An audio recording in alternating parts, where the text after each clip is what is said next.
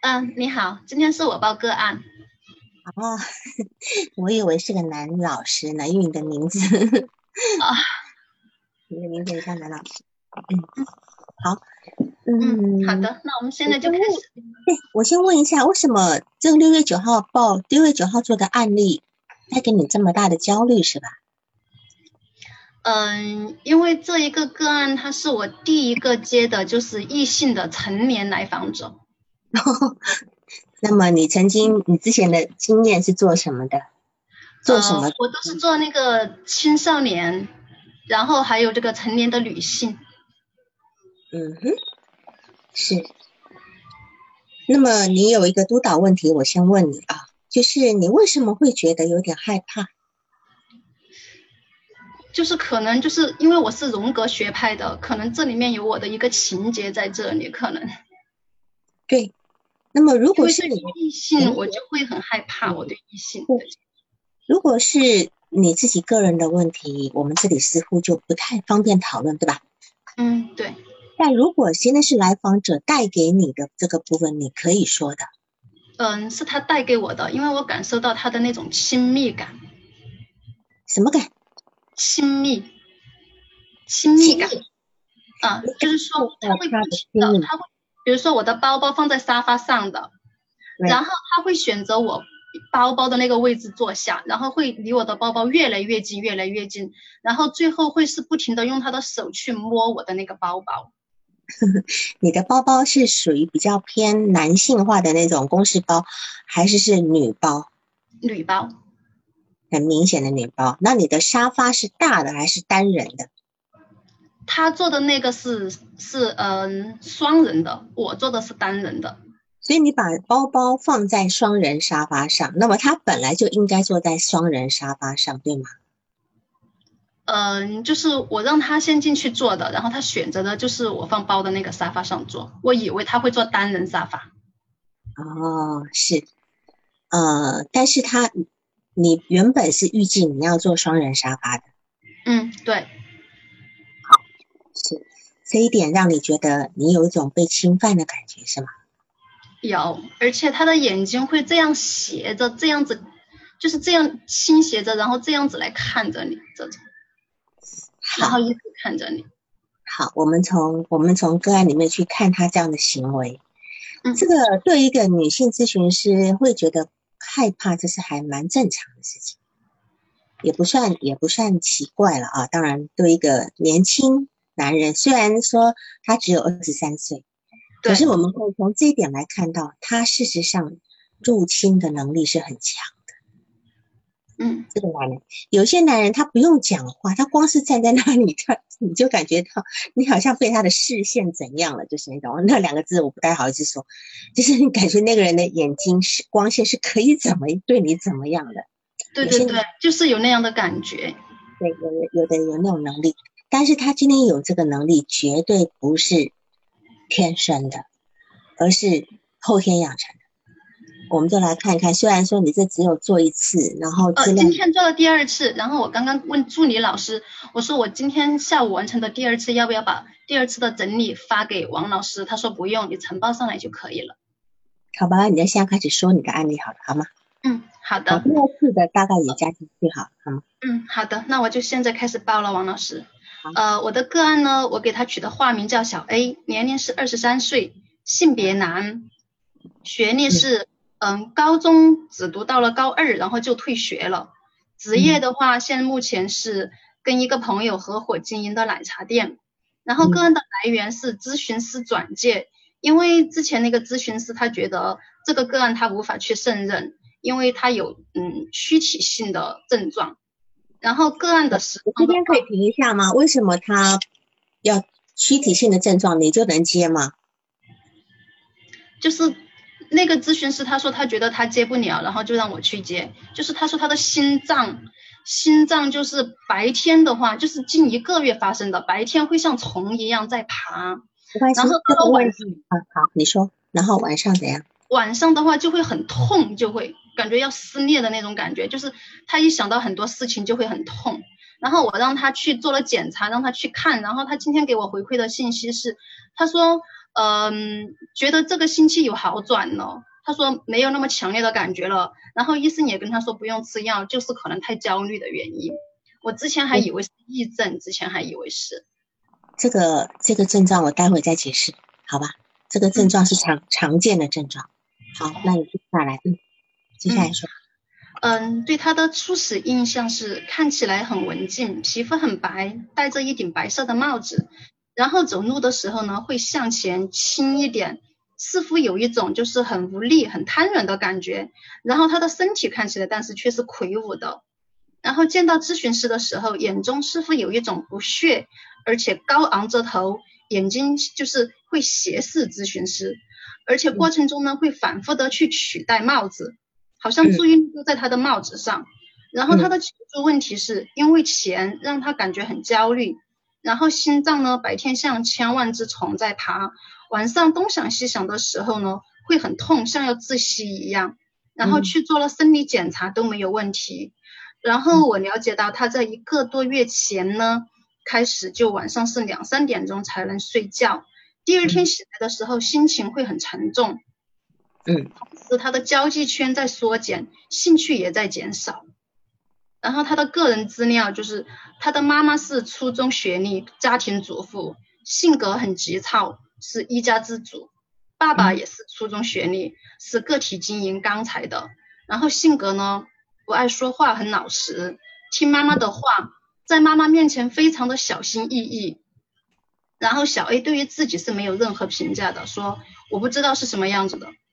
然后访谈的内容中，小 A 很强调现在不想回家，特别是不想跟妈妈说话，因为妈妈身体不好，然后自己觉得自己是一个男人。是不可以去跟妈妈争吵的，觉得男人如果气女人的话就不算一个男人，而且觉得只要是自己跟妈妈意见不同的时候，妈妈就会马上说一些奇怪的话，比如说，嗯，比如说小 A 说啊，我觉得我自己压力很大的话，妈妈就会说，我觉得我没有给你压力啊，我以后都不会想再管你了，就会说这样的话。然后想到父母的时候呢，他说我会很想尽一份孝心，想让妈妈觉得我长大了，那样我会很开心。嗯，然后在这一个点上，我跟他深入的讨论，讨论了之后，小 A 发现其实是想要满足自己的一个自我的价值感。然后对于妈妈爸爸的感情呢，他说很好，但是他又举不出实例来。他只记得有一次是爸爸生病了，妈妈又要做饭，还要在外面跑上跑下。他说这就是他们的感情很好啊。他说只记得这一次，爸爸妈妈这种就是有好像有这种情感连接的这一部分。嗯，然后最深刻的记忆呢有两件事情。第一件事情是在八九岁的时候和同学们去河沟玩耍，把校服脱在岸边，回来的时候被别人拿走了。小 A 心里很害怕，怕妈妈骂自己，因为妈妈会骂他，你就是一个不争气的东西。你是要气死我吗？然后小 A 在这里还补充到，妈妈会经常这样说自己，平时因为妈妈的身体不好呢，自己和爸爸都尽量不惹妈妈生气。这也是他后面跟我强调说，爸爸会这么跟他说的，不能去气妈妈。然后在初二的时候和老师有过吵架，嗯。就是这个吵架这里，就是当我问到他和老师的关系怎么样的时候，他就这样子很试图的这样很犹豫的摸了一下脖子，然后那种眼神我看到了有一种怒意。他不说，他说没什么呀。然后我就说，我说但是我看到你的那种眼神中，我说我感觉到好像有一丝愤怒。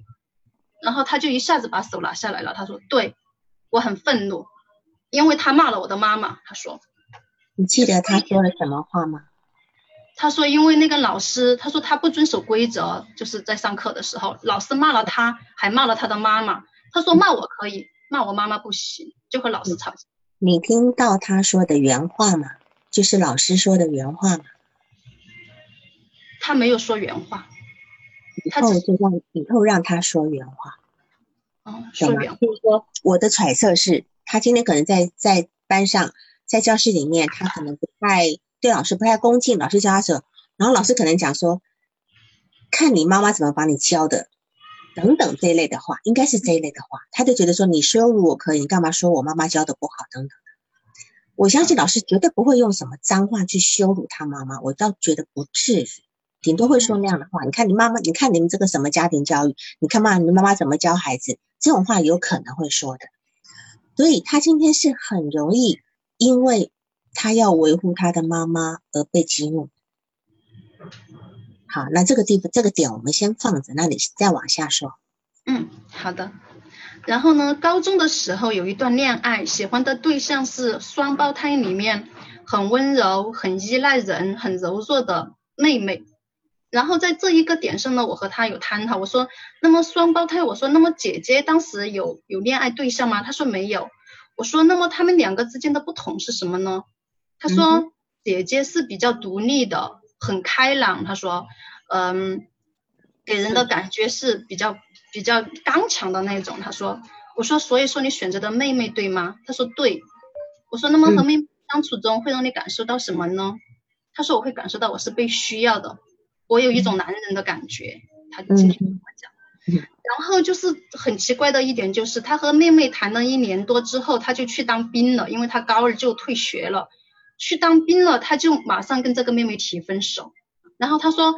我不能耽误他呀，我去当兵了，他还要完成他的事情呢。我作为一个男人，他在这里又强调他是男人，他说作为我是男人，我不能这么自私，只想到自己。然后后面我就去跟他进行一个深度的那个访谈，就是我说如果继续你们这样继续恋爱下去，你觉得你会怎么样？嗯，然后他就沉默了，他觉得他说可能我觉得。有点害怕，我说你害怕的是什么？他说我害怕我不能再继续支撑我这样男人的一个形象。啊，你怎么怎么想他讲这句话的？啊？你怎么想他讲这句话的？因为我觉得他是在逃避，因为他跟我说他和这个女孩的感情很好，因为去当兵了，呃，所以说觉得不能耽误这个女孩，就自己主动提出，没有任何事情发生就就坚决和这个女孩分手。而且他说到的是女孩很依赖他，女孩很柔弱，是，所以刚讲说他没有办法再维持一个男人的形象，那就表示他现在是装了吗？对，是撑出来的，对吧？他很很强调自己是一个男人应该什么样子，就是说，因为我有一直听你的课，王老师，就是我记得你说的金星的那个那那那个就是。哦，对，嗯嗯，所以说我就在这里，我就把这个点抓取到了，就是我觉得你这么强调你是男人，那么你的内在一定是很柔弱的，你的内在其实是害怕自己不是男人。对，他在用言语的，就是你今天取的这个名字，就是说强调我是男生的男孩这个话，有没有一次的？他确实是在强，他确实是用语言一直在强化这件事情，但实际上他知道他不是，所以他在。跟一个女人要发展真正关系的时候，他可能就逃开来了。对，他就是。好，那你继还有还有吗？还继续往下报告。哦，还有还有，嗯，然后然后他还说到了，嗯，就是目前的焦虑点呢，嗯，主要是觉得父母慢慢的变老了，需要养他们，还有就是还没有结婚，需要用钱的地方呢还有很多。然后突然之间他想到了一件关于朋友恋爱的事情，他说他的朋友之。前没有恋爱的时候，一个月四千块钱就公院就就可以够用了。然后，但是用到了现在呢，一个月要花七八千才够。他说：“我觉得这个社会的压力太大了。”然后他强调非常向往父母的那个年代，那个时候没有任何的攀比。他说一切都是那么的自由轻松，而且那时候的感情也是很真的。他说现在什么都是假的，在跟我说。然后说到这个点了之后，他突然之间又想到，他说。其实也有好一点的女孩，我身边有另外的女孩，他说有另外的朋友交的女朋友也会跟他们一起去奋斗打拼。他说也不全是这样子的。他说但是我就觉得我自己就觉得反正现在很焦虑这个事情。对。然后关于他的这个人际关系呢，是现在呢有几个从小玩到大的朋友会一直在一起玩，然后在外围的话没有与陌生人去主动成为朋友了。现在是。嗯嗯。然后在咨访，就是在我们咨访的这个过程中，他大部分都会用说我不知道来回应咨询师。嗯，然后这一个点我有说到，就是这个包包的这个点，就是他对我的一个状态中有说到。然后我的那个督导问题就是他的心脏痛，然后生理去就是他的那个生理方面去检查没问题，是否属于癔症的呈现，是否还伴有一个抑郁症？然后咨询咨询师是有恐惧的感觉的，然后不知道该如何去进行工作。嗯，对于个案咨询开展的方向应该是什么？还有就是无法采集成长史，该怎样去理解案主行为背后的创伤？那是上一次的，但是今天我补充了很多东西。今天第二次跟他做咨询，我把它报上来好吗？好，你说一下。嗯，那我顺便把我的那个督导问题也补上来，就是对于咨询师呈现的反移情该怎样去理解？啊，然后下面就是小 A 的资料补充。从小和父母还有姐姐是一直没有分开过的，一直住在一起，直到当兵以后。等一下，等一下，他还有个姐姐。对，他的姐姐比他大七岁，一直生活在一起的一家人，一直到他当兵，一直到他读初中的时候，姐姐结婚了才离开，一直是住在一起的。好，姐姐二十一岁结婚，好好行，好再来。嗯嗯，然后母亲呢，所有的关注都在他，就都在小 A 的身上，很控制和包办。然后直到初中开始呢，他开始反抗，他会他会不听妈妈的话。会会故意做出一些事情，想要去气一下妈妈，嗯，然后姐姐呢和自己的感情很好，然后直到自己上初中，姐姐才离开家，没有和自己生活在一起。在高二的上期就开始萌发不想上学的念头，因为学习压力呢，呃，哦对，因为学习压力萌发不想上学的念头，在高二下期就直接退学去当兵了。当兵的时候到身体的意思是吧？当兵是他自己的意思，对，当兵是他的意思。他为什么会选择当兵，而不是选择我辍学去工作？因为他很瘦小，以前他很瘦小，他想要让自己变得强壮。他跟我说，是否当兵也意味是个男人？哦，对，对，好好，男男，对，嗯呃，然后就去当兵。当兵的时候呢，他说感觉到我的身体很累，看见别人完成了任务，但是自己不能完成。然后心里面呢会觉得为什么别人都可以，我却做不到，心里很难受。然后有时候呢也会告诉自己加油，下次争取做到。当兵结束后，第一份工作是在健身房做销售。他说，呃，因为朋友说销售很锻炼人，所以说做了两个月。两个月之后，听说听健身教练说那个做健身教练还不错，然后去培训中心学习了半年，又开始做健身教练。但是做了之后呢？又发现和理想的不一样，理想中的健身教练是会对会员很负责任的，帮助他们达到健身的效果。但是这里的老板，啊，但是这里的老板呢，只会强调业绩，不会管会员有没有效果，并且也不会像其他的会所一样，把健身教练一年之内送出去学习，好像就是以赚钱为目的。让他觉得很不舒服，认为太没有责任感了。嗯嗯嗯。然后小 A 还说着，选择做健身教练呢，就是这一点，我就是让他去体会。我说，当你的身体很强壮的时候，你是什么感觉呢？他说我很有力量啊。我说，那么当你觉得你你很有力量呢，那么你的内在的感受又会是什么样子呢？他一下子他就觉得，哦，对，那段时间我的身体很强壮的时候，很有力量的时候。我好像我的内在也很有力量，他说，我觉得那种感觉特别舒服，很自信，他就这么跟我说，然后他觉得心里也就强壮了，然后在一年半后就辞职，在家待了两个月之后呢，就是和发小合伙开了现在的奶茶店，然后感觉相处的不错，然后生意呢是相对平稳的，不是太好也不是太差的那种。呃，然后他还说，就是感觉到自己经常是很矛盾的，不知道不清楚自己究竟想要什么。对于恋爱对象也是，就是关于这个恋爱对象，我有跟他探讨，就是说，我说，呃，你说你的那个恋爱对象是双胞胎的妹妹，嗯，说他们两姐妹的性格好像完全不同，对吗？他说是的。我说如果你选择和姐姐在一起，你会怎么样？他说，可能我会觉得我被贬低，我看不到自己了，我没有价值感。我说那如果你选择和妹妹呢？他说我也觉得我，他说他可以短时间满足我做男人的需要，但是我绷不了多久。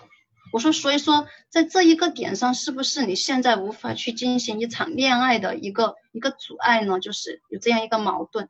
他说是的，我就是因为这个我不敢去进行恋爱。他说，然后在这一点，嗯，然后。有一件事情就是在今天突然说要把咨询改到线上的时候，小 A 把头像突然之间改了，就是把之前一个很忧郁表情的男孩，今天改成了一个就是他自己的，我看见好像是上半身是裸露的，然后下半身用浴袍包裹着的，然后很有肌肉的一个自拍照，就是背对着的，就突然之间就改了，说要到线上就把这个头像改了，并且今天在线上的时候，嗯，因为荣格我们要工作梦嘛，我们对成人就是我们会工作梦，就是他他今天要跟我说的就是，他说我的那个梦就是。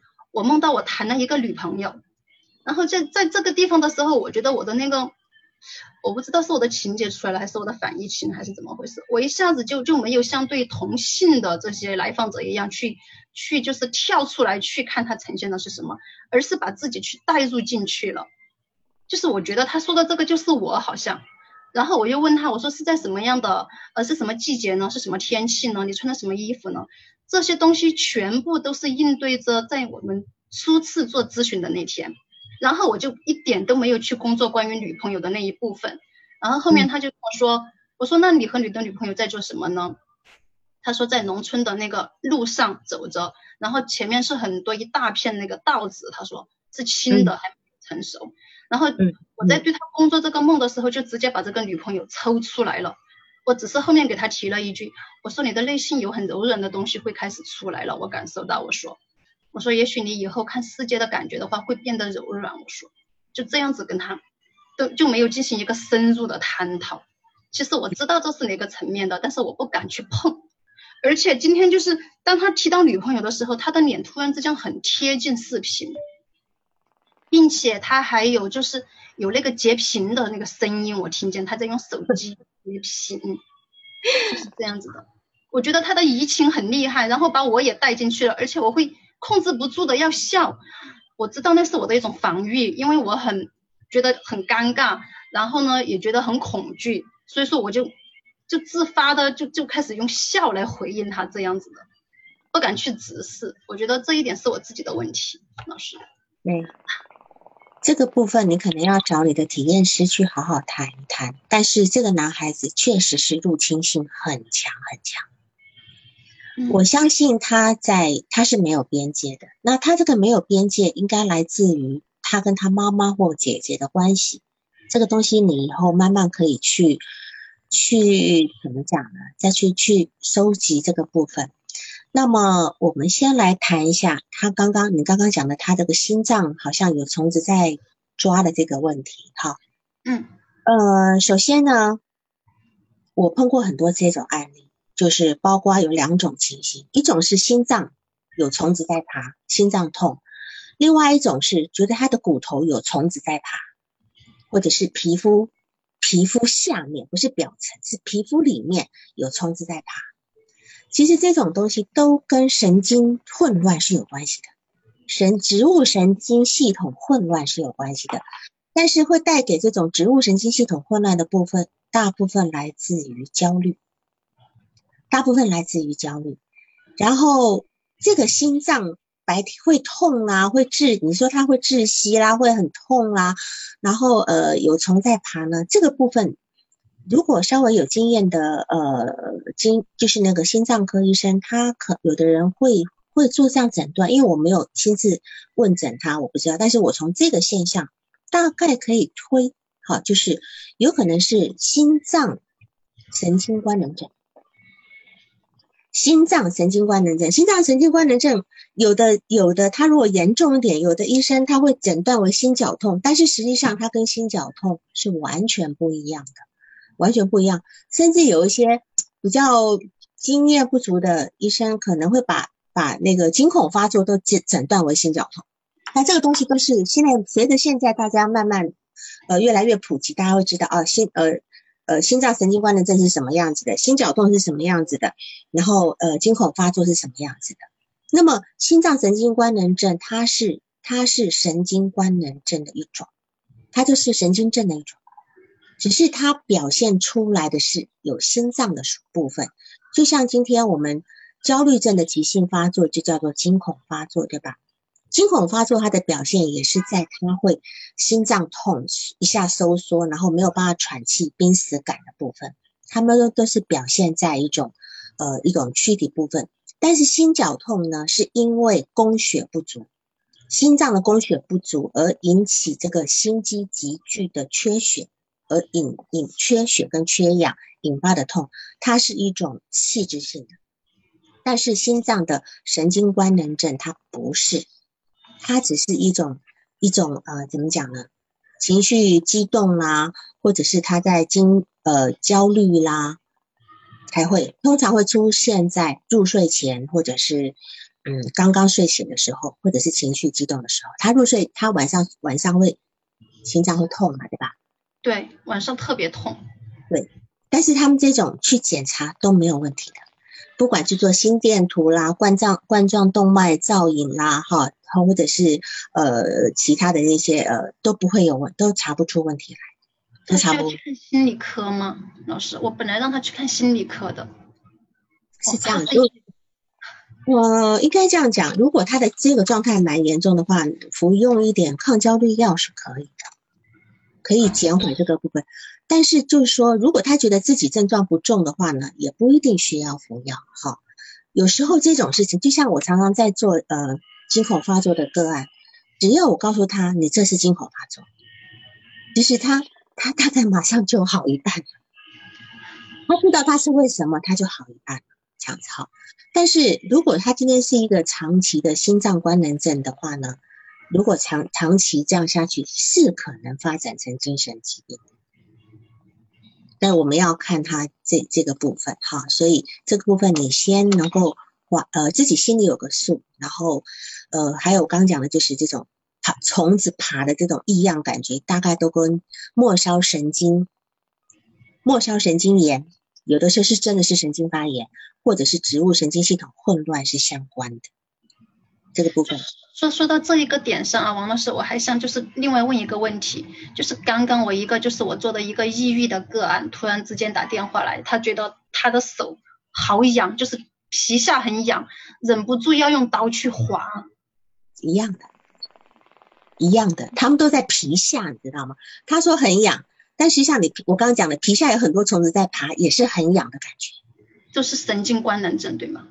不，不是神经官能症，是是一种神经系统的问题。神经官能症其实就是精，就是神经症嘛。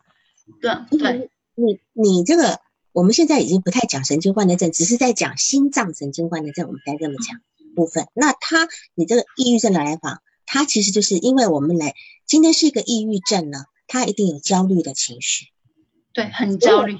对，所有的所有的神经症里面，不管你是抑郁、强迫，呃，你是呃，或者只有单纯的焦虑，你的基础一定是焦虑，你一定是有焦虑的。所以他这个部分，可能如果他觉得真的很不舒服，他可以去呃去呃，比如说去神经科看一看呐，或者精神科看一看呐。他在服药物，但是我觉得他应该不属于轻症，医生给他诊断的是轻症。他很享受蹦极的感觉，他今天跟我讲，他说我觉得一下子跳下去我就重生了，哇，我一听好可怕，我觉得这已经接近重症了，怎么可能是轻症？医生给的药很轻，医生给的药几乎没，就是吃了药之后还越来越严重的感觉。但但是这个部分你要考虑到他有没有一种熬入疾病的问题。他有没有用这种方式在跟你建立关系的可能？这个你要评估的，是吧？就是说，他今天可能让自己显得很严重，然后在来这边能够获取你的关注，这样子好吗？然后我们来。今天割手腕了，今天这个抑郁的病人今天割手腕了。我们今天我们先讨论这个问题，先讨论这个。好 好的好的，王老师。好。就是说，他现在呢，这个来访者他有一点点开始在有点抑郁的问题，因为他现在一个多月前开始，呃，晚上两三点才能睡觉，然后他的交际圈在缩减，兴趣在减少。那么我们用许佑新的那个呃病与非病的那个诊断呢诊断标准，我们二三级考试都会有这个标准。他只有一个多月前，所以他的问题发生一个多月，可能还没有办法诊断为神经症。因为他的时间不到，而且他也能够正常工作，所以他应该还算是一般心理问题，还是一般一般心理问题。我们除了一种，我们一般是三个月以内大概都不能够算算神经症，但是只有一种除外，就是惊恐发作。惊恐发作如果是一个月就可以诊断，就可以诊断了。但是我们一般普通的神经症要三个月的部分。好，然后嗯，再来我们来看一下他后面的那个部分。好，我们来讲，就是说我们看他的爸爸妈妈，对吧？嗯。那么小 A 说他现在不想回家跟妈妈说话，不想。那么你首先你在你的案例报告里面，你的访谈内容首先就谈到他不想回去跟妈妈说话。对。首先就讲到这句，那就表示他其实妈妈这件事情在他心里是非常重要的，而且他说只他不能够跟自己是一个男人，不能够跟妈妈去吵，对吧？那么不能够去骂，那这句话要引起我们的引起我们的注意的。他回家以后会跟妈妈有怎么样的互动呢？或者是妈妈就是在都是吵架，他说了，对，为什么要吵架呢？是吧？就为什为了什么事要吵架呢？当你要问他，你们到底为了什么事在一见面就吵架？那但是他今天又不服气，又不想被管，又不能反抗，又怕伤了对方，就非常的纠结。那当然还有一点，他的创业基金是家里给的吗？是的，啊是，所以这个对他来讲就有压力，因为他认为他可能一定要做出来让妈妈。非常的能够引以为豪的话，而且他说他想要让妈妈觉得自己长大了，那就表示他还没有长大，对吧？在妈妈眼里就没有长大。那么有一句话我们可以判断他妈妈的一种入侵的性格，就是他说只要跟妈妈的意见不同，妈妈马上就会说出一些奇怪的话。对，那么对你举的例子是说，呃，他跟妈妈说我压力很大的，妈妈说。我又没有给你压力了，我以后不管你了。对，就是这么说的。啊，就这么说。但是奇怪，这个我觉得他讲他用的是妈妈会说奇怪的话，这四个字其实背后是有很多含义的。在我们俩这个这个这奇怪奇怪的话，这四个字是一个隐喻，一定有很多东西的。那么就是说，是一种怎样的情绪？到底是一个怎样的情绪？感觉像他妈妈有一点，我觉得有点勒索。有一点点情感勒索的味道，就意思是说，那以后我不管，我不管你了，就好像今天小孩子再小一点，小孩子如果不听话，妈妈就说你不听话，我就不爱你，就有那样的一个味道。那他现在只是说，那我不管你。然后像来访者小 A 很怕妈妈说你不管我，啊，我不想管，对，是的，这句话是有勒索味道的，有我们叫情感勒索。现在。呃，房间有些书，就是书名就叫情感勒索的，嗯，就是反过来用这一种用这样的相反的方式，在勒索一个人对自靠近自己，或是勒索一个人跟一个人的情感是连接的。那么他妈妈这个话充满了口是心非的味道，对吧？而且充满了控制，就只有从这么一句话，就感觉到他妈妈跟他的这个部分。是非常纠缠的。那我们不知道姐姐是一个什么样子的状态。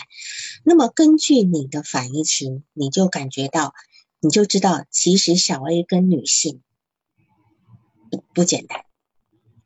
尤其像你来讲，像个姐姐，应该对她来讲像个姐姐一样。她跟你的色情性移情很快就出来了。第一次无意中就靠过来，一直摸抚摸你的包包。其实抚摸你的包包跟抚摸你意思是很像，对，就是这样子的感受。我当时就有这样的感受，所以说我觉得很恐惧。对，那当然这份恐惧可能也是因为你对于界限不清这件事情你特别在意。那当然这个事情我们不讨论，因为这是你个人的部分，我也不好意思去暴露你的这个。好的。那对，你可以跟你的体验师去谈。然后呢，但是这个部分是我们在咨询里面我们真的要面对的。我们我们会碰到很多边缘的人。一来咨询，你就会感觉到他马上那个像五爪章鱼一样，啪的一声就整个粘过来，你知道，你就全身有那种黏哒哒的那种感觉。对，想要甩掉、甩掉那种感觉，黏哒哒、湿哒哒的感觉都会。但是这个部分是我们要去处理的。我们自己只要自己的内在，我们的呃自我构筑够强大，我们的边界够清晰，其实我们是可以把它 hold 在一定的地方的。那么来访者。只要我们能够 hold 得住，他就能好。他一直都没有让人家好好的放在一个很好刚好的距离，所以他才会这样。这是他，你你接下来要很重要的一个治疗的一个一一怎么样一个重点，一个重点。所以他说他想要对父母尽孝心，让妈妈觉得说我长大了，对吧？但是你跟他讨论说，事实上他只是想满足自我价值。对，我会觉得他的自我价值还是在他妈妈对他的看法。对，还是在妈妈对。但是在这个地方来讲，这个家庭爸爸是缺位。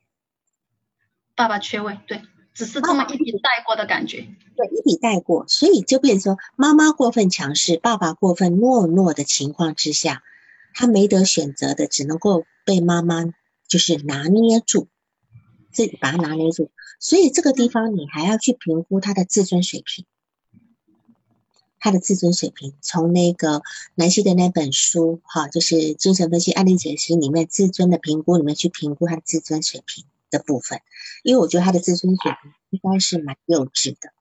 那当然，他有一个比较清晰的地方，就是他没有办法跟妈妈分离的部分，分离个体化的部分也是他的问题。这样子，所以他今天，呃，按照按照按照他现在的状态来讲，他应该是要担心我的生意好不好做，我要担心我的呃资金周转的问题。他虽然担心钱。可是他更在，可是刚刚听你讲，他好像没有赔钱嘛？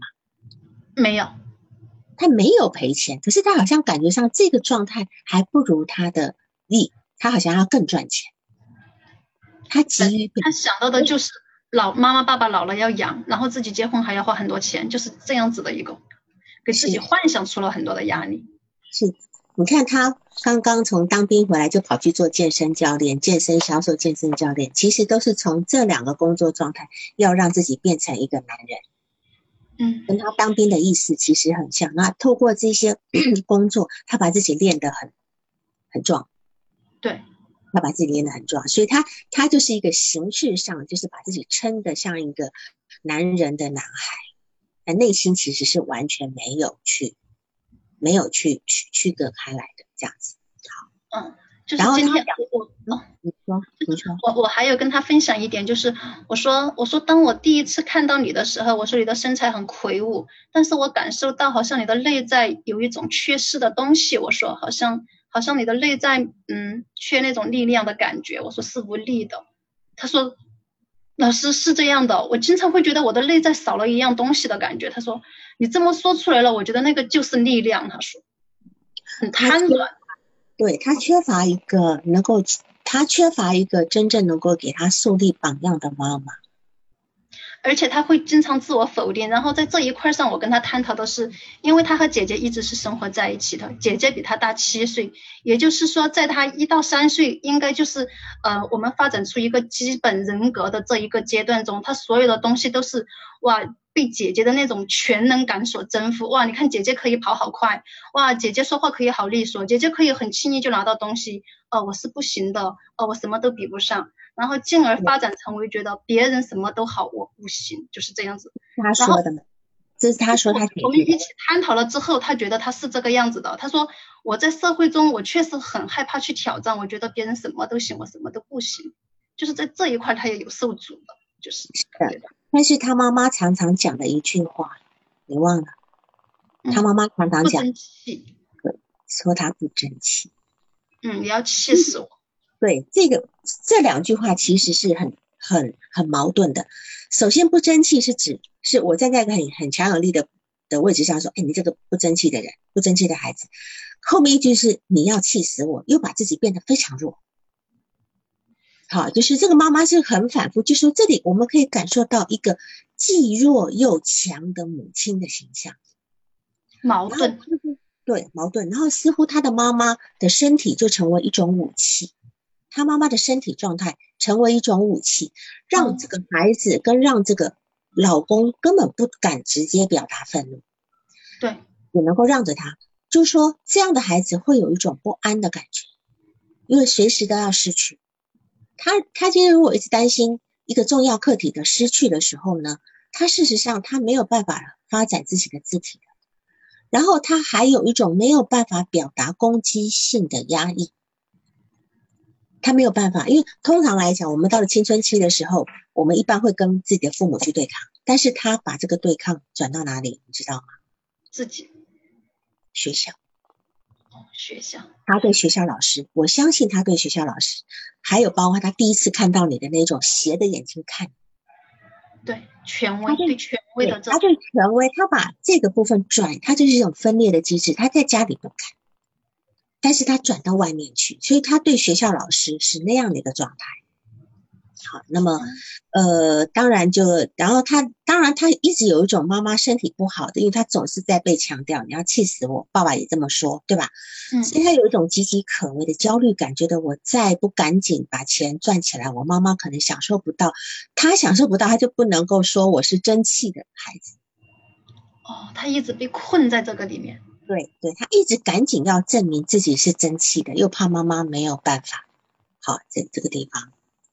呃，而且就是今天在跟他工作这个梦的过程中，就是有一个点，就是他他说穿着一件白色的 T 恤，然后就针对这一个点上去进行了一个工作，就是工作出来就是我给人，我永远会给别人的感觉是我是很干净的，我是很纯洁的，但是其实我的内在不可能是这个样子的。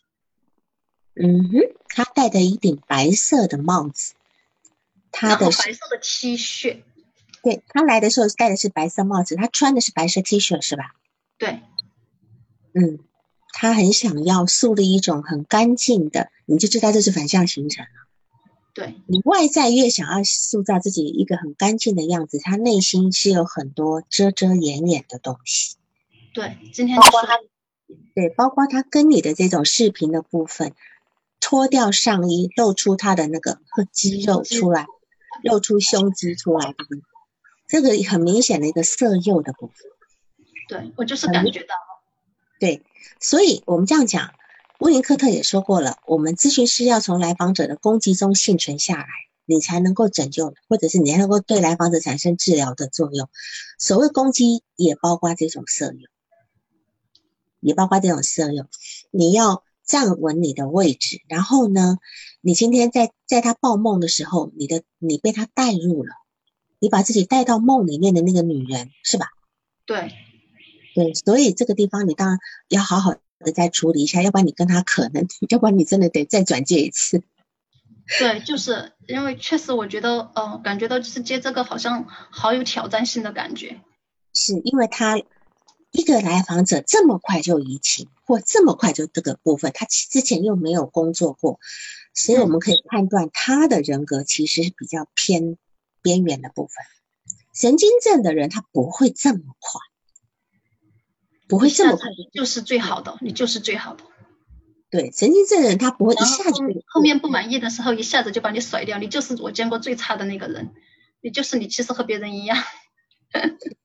当然这个部分我们呃，当然你你有很多问题，你说啊怎么去收集他的成长资料，我相信他会说的，你不用着急。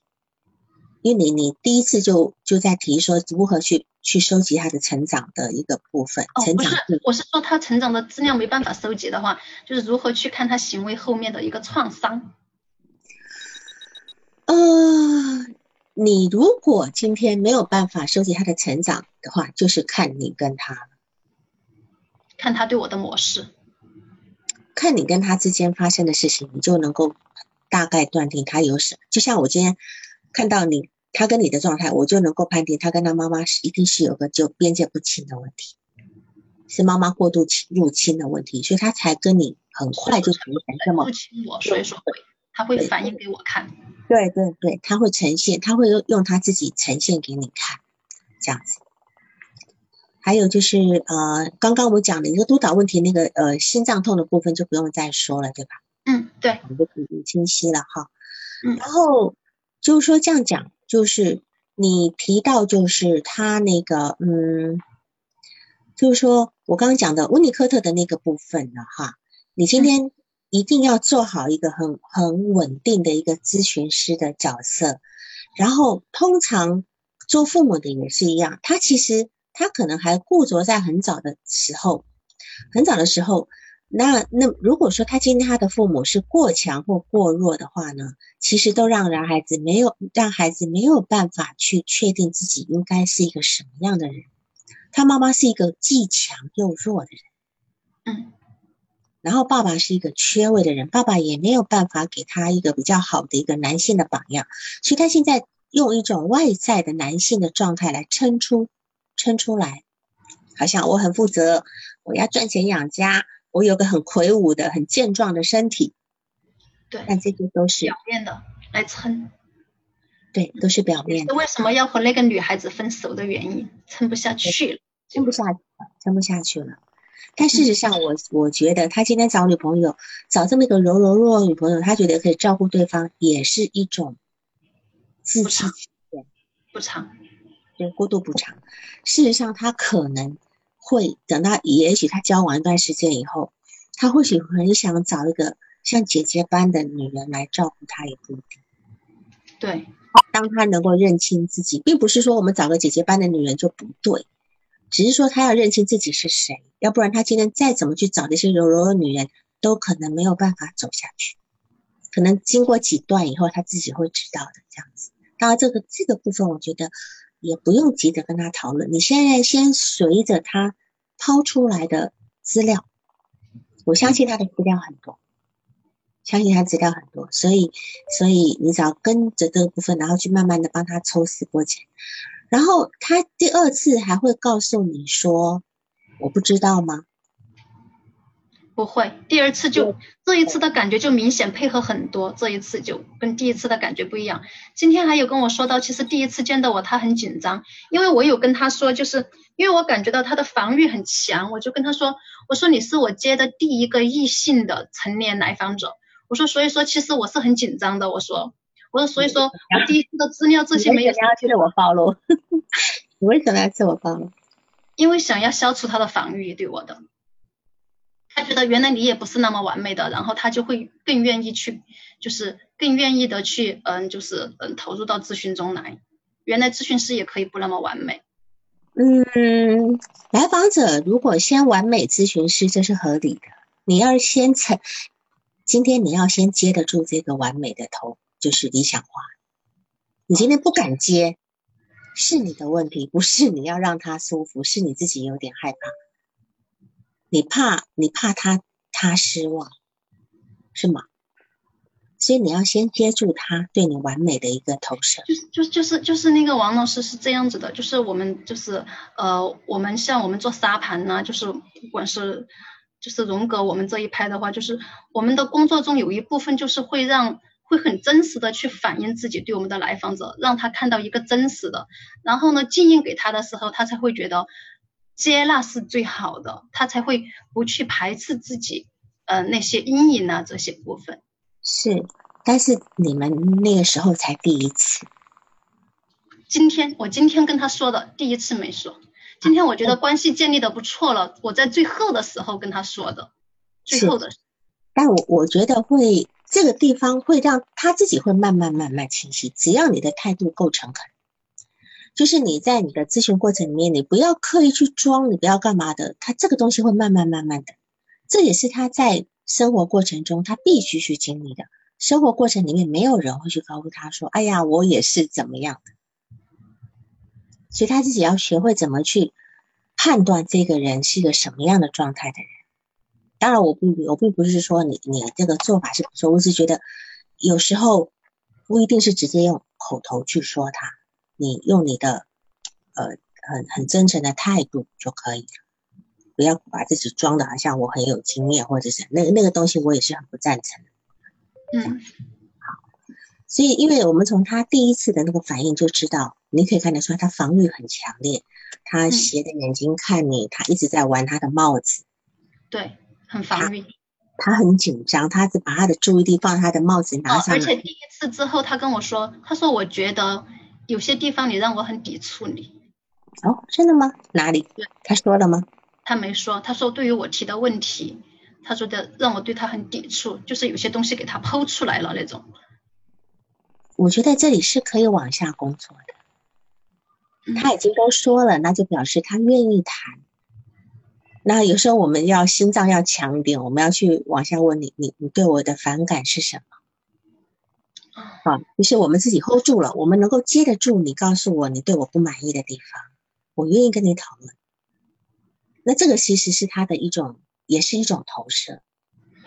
嗯，对，是这个部分，这个东西，这个地方是刚刚有刚刚有有这个学员在讲说，咨询师的稳定很重要。对，所有所有的关系里面，稳定都很重要。对，很重要，稳定很重要。我就是这个个人让我很着急，第一次接触异性，真的觉得 异性。呃，那今天今天这个才二十三岁，今天如果来一个跟你年龄相当的帅哥，你怎么办？我可能不接。可以的，你你你不能够在咨询里面有这么性别，你你其实咨询师在咨询里面是中性的。对，可以男人可以女人，这一点我知道。就像我们就是我们就可能是你要去做一个嗯积极的母亲，要去做一个积极的父亲，要去帮助他们，就是嗯就是去整合他们的就是这些父父性和母性的一个情节消极的。对，其实我是知道的。但是这一部分是我自己的原因，我还需要继续做分析，可能要去找我的分析师。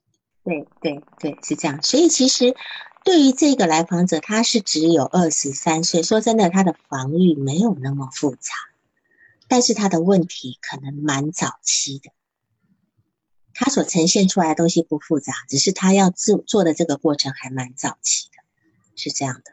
对，然后我今天跟他说了，可能我们我们至少要先做一年。我跟他说了，需要做一个长城。嗯哼，他同意吗？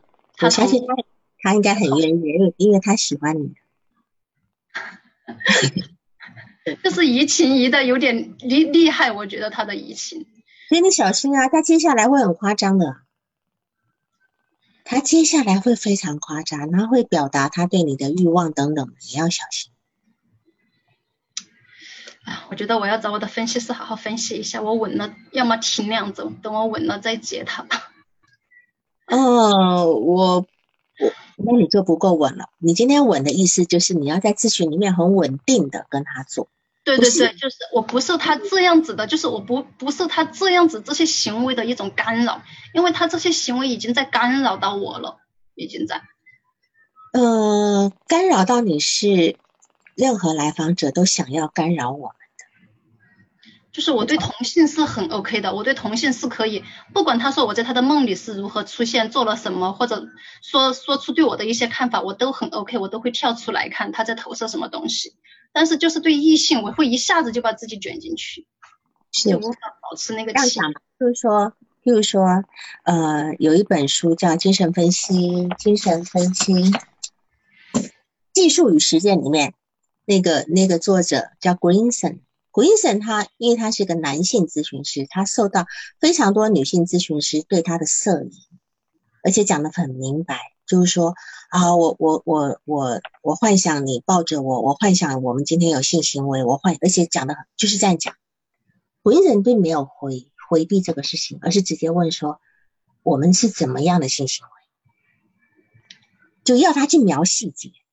为什么？因为鬼神在这个地方他没有带入，他只是把他虽然这个这个来访者说是我是在跟你上床，我在跟你做爱等等等等，可是鬼神他变只是觉得说我今天只是一个替代品，他心里很稳，他就问他的细节，然后这个来访来访就是说了，哎呀你怎么亲我，你怎么弄，怎么这么，然后你还用你的胡子扎我的脸，然后然后就和这个来访者就说不对呀，你没有胡子呀。你的脸都一直很干净啊，对吧？然后鬼神就问他，在你小时候是谁一直用胡子扎你？喜欢用胡子扎你？你你懂吗？结果话话题马上就带到是他的，是这个来访者的继父。事实上，他今天只是把把对 Greenson 的这个移情是从继父那边转过来的，就说你在这个案例里面。他今天一旦讲这个部分，你别跑，你别逃，你去问细节，去问细节，才能够诱发他的自由的影响，真正能够找到那个自由的影响背后的原型是什么。对，好，你不要怕，你千万不要怕，你不要觉得好像今天你被骗。王老师在这里，我不怕。对你，你就尽量去往下去问，你只要告诉自己。呃，书名叫做《精神分析的技术与实践》，这是一本很很呃蛮蛮仔细又很深的一本书，这样子。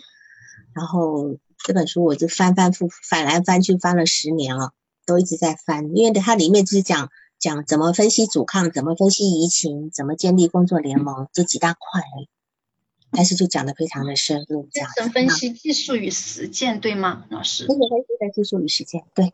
啊，好的。它里面有非常多的案例，讲到很细节上、很操作的东西，其实可以看的。好，那么你还有什么问题吗？就是我还想问一下，就是我那个嗯抑郁的那个那那个案主，我觉得是不是需要让他去换一个医院？因为他没在精卫中心去那个做检查，他是直接就在一个另外的医院做的，在一个就是公立医院做的检查。你今天你有认识的医生吗？呃，没有。其实我都建议每一个咨询师，他最好有相熟的精神科医生。像我都会习惯把我的个案去转介，就一起配合转介给我认识的几位精神科医生。我们彼此也有微信，我可以跟他讨论这个案例。这样子他在问诊的时候他也方便。所以你尽可能的能够有这么一个渠道认识认识一下，而且。我我觉得有很多精神科医生，他本身对心理咨询也是很有兴趣的，对，所以他们大家就大家在学习什么时候，我们偶尔会碰到，碰到有这样的一个专业人员，我们都可以互相去认识一下。好的，我觉得这个是大家要去合作的一件事情，这样子。所以你当然要去建议他也可以，或者是呃建，因为你的评估是他可能不只是轻度的。对，因为他他已经很享受蹦极的感觉了。他说那种觉得一跳下去就是重生，就是我觉得这种的话是接近重症才会有的感觉了。而且今天都手腕了，不一定有很多喜欢蹦极的人，他是为啥？他不喜欢蹦极，他很怕的，胆子很小的一个女生。那他说他喜欢，他不是说他喜欢蹦极吗？他不喜欢，他想去挑战。对他想要做另外一个自己。呃，今天为什么喜欢喜欢过山车、喜欢蹦极的，常常都是青少年。嗯，因为他们必须做出一些事情来确定自己是可以的。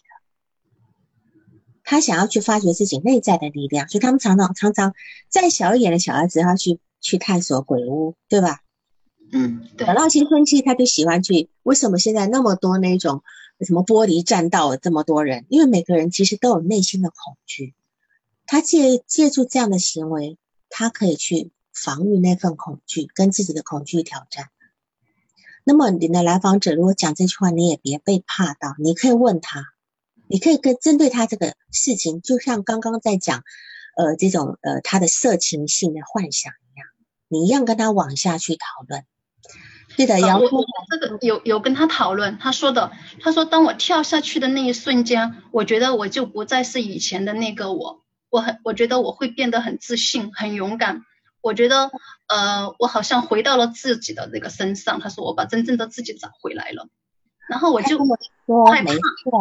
他这么说没错。我就很害怕他，就是当他特别特别焦虑的时候，就用这种跳的方法来解决，怎么办？就是因为这种蹦极的地方的话，只有一个游乐场所才有，不会说是周边任何地方都有的，就很害怕。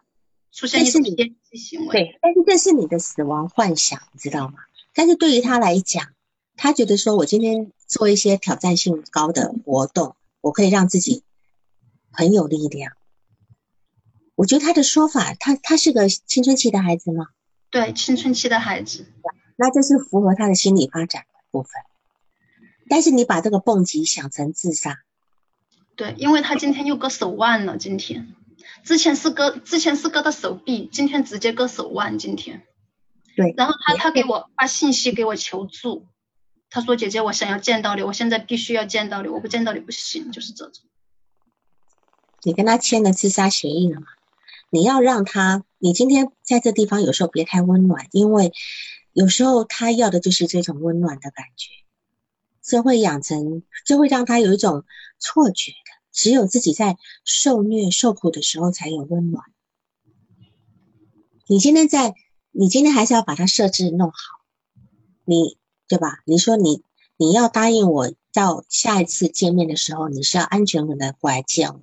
你把你所有的欲望跟幻想，你可以写下来，我们来讨论。但是你用这种方式的话呢，可能会妨碍我们的工作，我也没办法跟你这样工作。